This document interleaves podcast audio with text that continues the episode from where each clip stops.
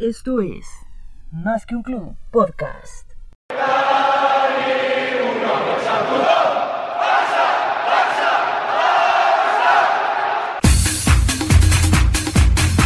Barça.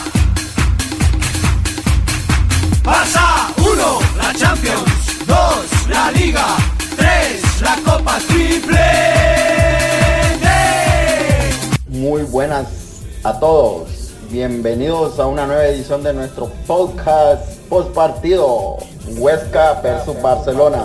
Y para ello aquí tenemos la alineación de los miembros de Mesquion Club que esta vez nos acompañan con sus grandes análisis. Hola, hola, mi nombre es Patricia, un saludo a todos. Buen día, soy Alberto Montero, Vizca Barça. Hola amigos, mi nombre es Tony Hernández, saludos a todos. Y así damos inicio. Destaco la presión alta que hubo desde el minuto 1, las ganas de buscar el gol. Lo metieron, iban por el segundo, nunca se dio, lastimosamente.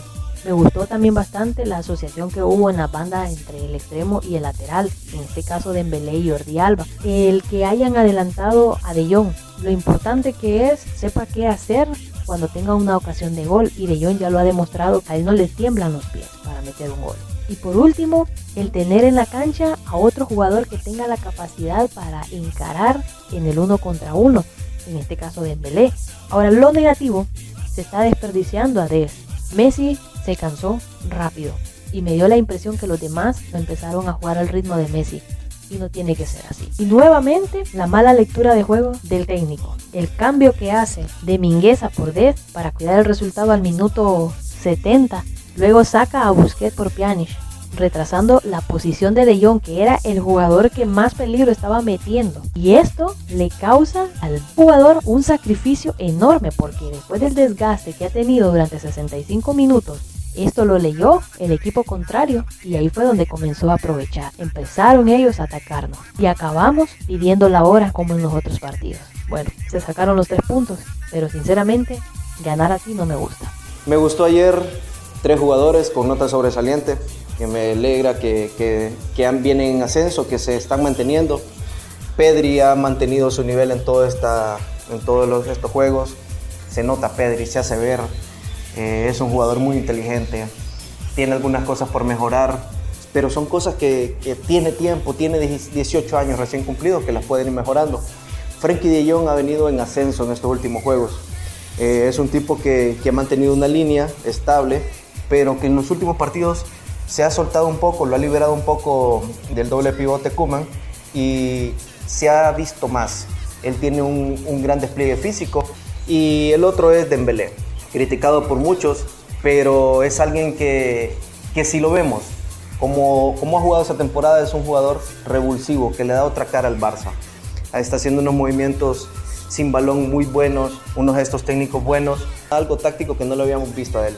En general del juego me gustó el primer tiempo, se hizo presión como se ha venido haciendo en otros partidos, pero esta se- sí fue efectiva. Se generaron muchas, muchas opciones de, jue- de gol, varias ocasiones, eh, tal vez no concretadas. En relación a cómo hemos venido, se mejoraron muchas cosas, pero sigue debiendo el Barça, nos sigue debiendo Kuman, nos siguen debiendo muchos jugadores. Si queremos por lo menos aspirar a Europa, quedar en los primeros lugares, necesitamos una inyección diferente, algo de que les levante el ánimo a estos jugadores, que se la crean para que podamos aspirar a cosas mejores. Para mí, un buen primer tiempo, no algo espectacular ni algo ah, soberbio, pero un buen primer tiempo donde se tuvo presión alta, recuperamos una gran cantidad de balones, se crearon oportunidades y no se nos llegó. Porque fácilmente el equipo contrario en los otros juegos llegaba y nos hacía daño. Este primer tiempo me pareció bueno. Se logró un gol, se fallaron oportunidades claras. Creo que si tuviéramos esa certeza en el marco, el juego podría ser mucho más fluido y no terminar como en el segundo tiempo, defendiéndonos.